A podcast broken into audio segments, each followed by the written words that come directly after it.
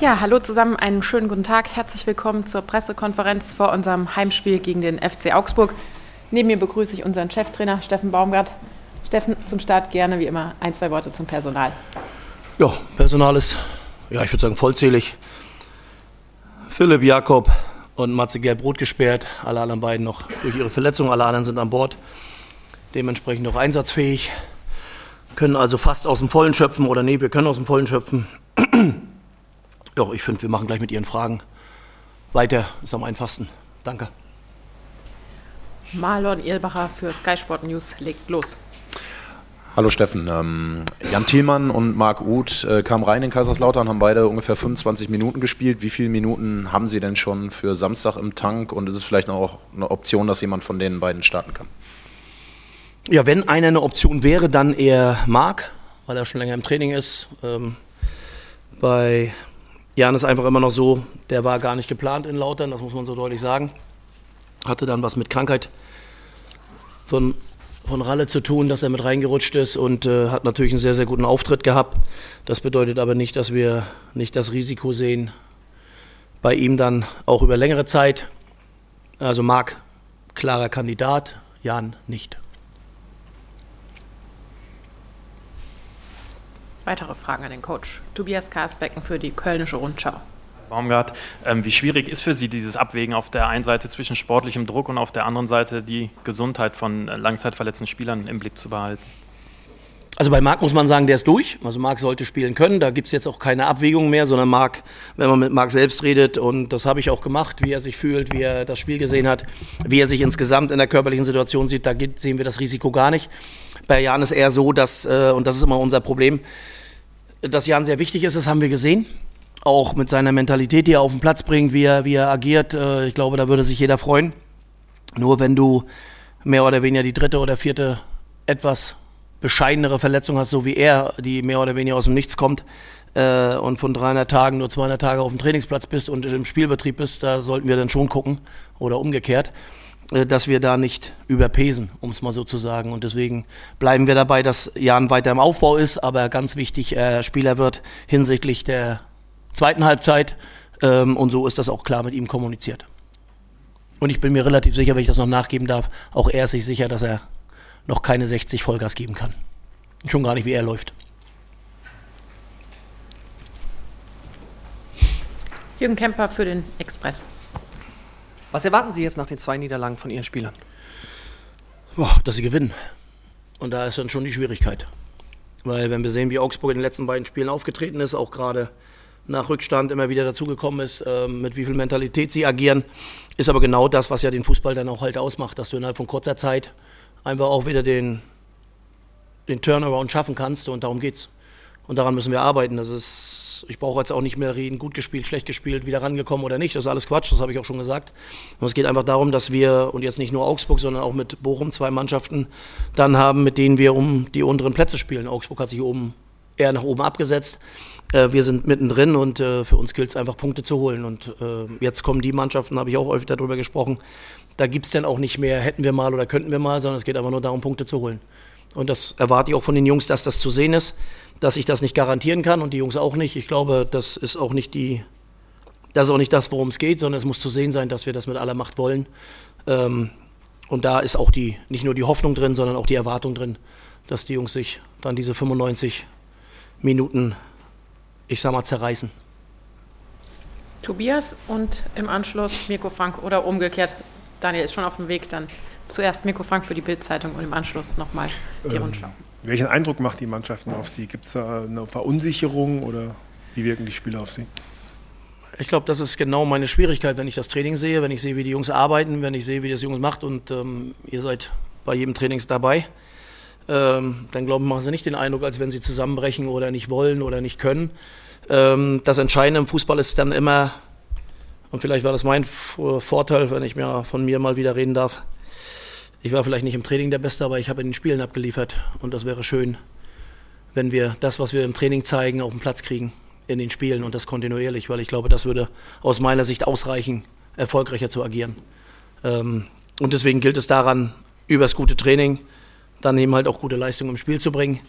Ähm, deswegen kann ich keinen genauen Wasserstand abgeben, weil ich auch das Gefühl hatte vor Lautern, dass sie es vom Kopf her besser drauf sind und trotzdem haben wir es die ersten 60 Minuten nicht gut gemacht. So, und deswegen erwarte ich, dass die Jungs alles raushauen, alles geben und dass sie dann auch daran glauben, was sie wirklich können, weil wenn sie das auf den Platz bringen, dann sollte möglich sein, Spiele zu gewinnen. Tobias, gerne. Wechsel über möglicherweise Marc Uth hinausgehend in der Startelf und ähm, Rasmus Carstensen ist jetzt wieder einsatzfähig. Wie sehen Sie das äh, Duell äh, rechts hinten all, allgemein? Also es wird mit hoher Wahrscheinlichkeit den einen oder anderen Wechsel geben. Welche werde ich nicht sagen. Werde auch nichts über Aufstellung sagen, werde nichts daran sagen, wie wir laufen, wie wir anlaufen oder wie wir nicht anlaufen. Ähm, sondern wir werden eine sehr, sehr gute Elf auf dem Platz haben, die alles raushauen wird. Lassen wir uns alle mal überraschen, wie gut sie es dann wirklich machen.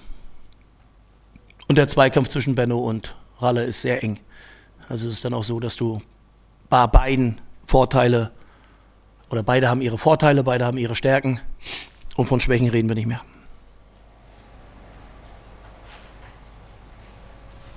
Tobias, gerne.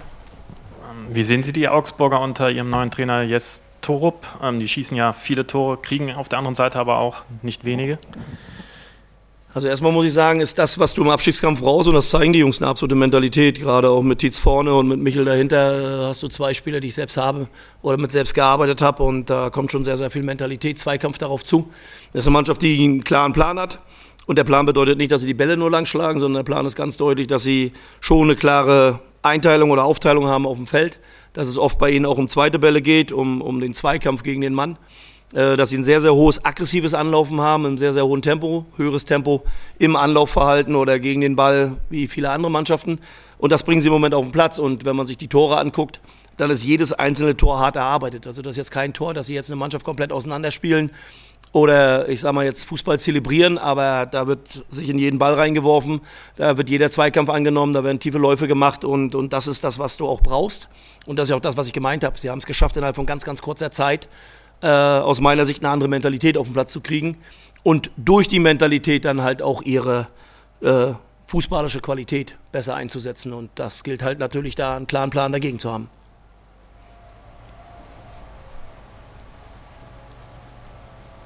Wenn es keine weiteren Fragen gibt, gerne noch einmal Tobias. Sie haben es jetzt ähm, nach dem Spiel in Leipzig mit deutlichen Worten versucht. Wie sind Sie jetzt diese Woche nach dem Pokal aus in ähm, Lautern angegangen? Ähm, ja, auch deutlich. Also deutlich bin ich ja aus meiner Sicht immer. Also das hat ja nichts mit laut oder leise oder lang oder kurz zu tun. Also ich glaube, die Jungs wissen schon, worum es geht. Also das kriege ich immer noch hin. Und ich habe das Glück, dass die Jungs immer noch zuhören. Äh, und das, das rede ich nicht nur so. Und ähm, das ist, glaube ich, das Entscheidende. Und wichtig ist einfach, dass alle dann gemeinsam wissen, dass wir dann schon alle in der gleichen Situation sind. Also es ist ja nicht so, dass der Trainer alleine da ist und die Spieler auf der anderen Seite, sondern es geht schon darum, dass wir wissen, dass wir, wenn wir eine Chance haben wollen, und ich habe ja gesagt, das wird ein ganz haariges Jahr, das wird ein Jahr, wenn ich sage, ein Ritt auf der Rasierklinge, wir würden es gerne vermeiden, aber das wird einfach ein Jahr, was bis zum letzten Spieltag gehen wird. Äh, und wir müssen die Situation annehmen. Die Jungs müssen die Situation annehmen, wir müssen sie annehmen.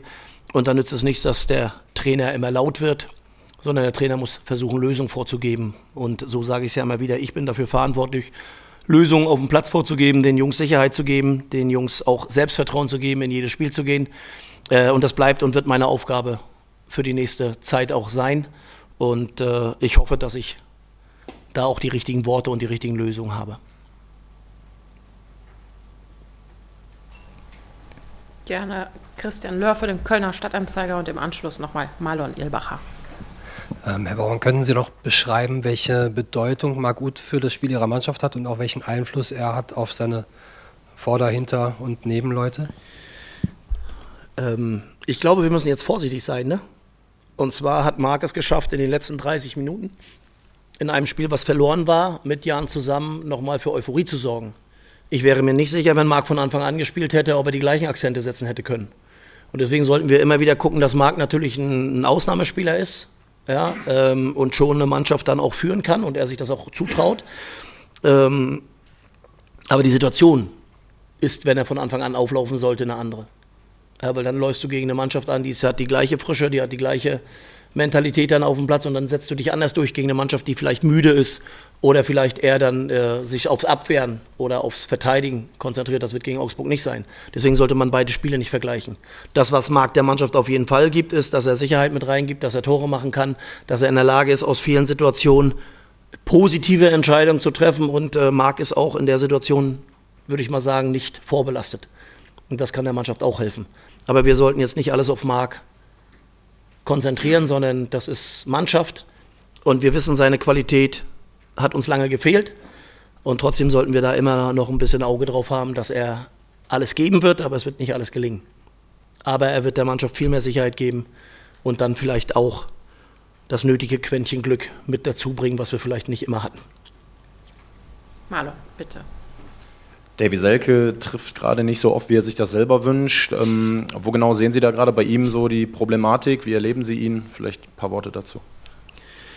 Wie ich ihn erlebe, dass er sehr ehrgeizig ist und dass er sehr, sehr mit der Situation hadert. Aber das machen die ganzen Jungs mit, dass er ständig im Austausch ist äh, mit André, der, der dann auch immer wieder, also nicht nur mit André, sondern auch mit André, weil André sich auch immer um die Stürmer auch kümmert, was Videovorbereitung angeht und das alles, dass sie da schon sehr, sehr intensiv dabei sind, dass er versucht über Extraschichten äh, sich einfach eine Sicherheit zu geben, dass er im Training aus meiner Sicht Vollgas gibt.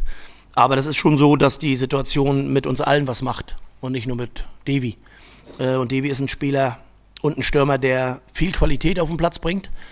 Das, was er nicht kann, er kann nicht die Tore allein vorbereiten, sondern dafür sind die anderen drumherum verantwortlich. Weil wenn wir von Devi erwarten, dass er durch eine Abwehrkette durchläuft, das wird nicht passieren. Wenn wir Devi in Schussposition kriegen und das im Strafraum, dann können wir davon ausgehen, dass er die Dinger macht. Aber da müssen wir ihn hinkriegen. Das heißt, das ist immer ein Zusammenspiel von allen. Ähm, viel entscheidender ist er für mich, dass er im Kopf klar ist und genau an diesen Situationen, an diesen Sachen arbeitet.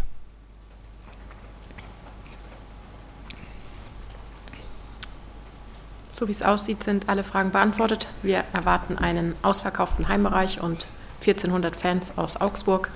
Vielen Dank für Ihre Fragen und euch viel Erfolg morgen. Dankeschön. Vielen Dank, schönes Wochenende.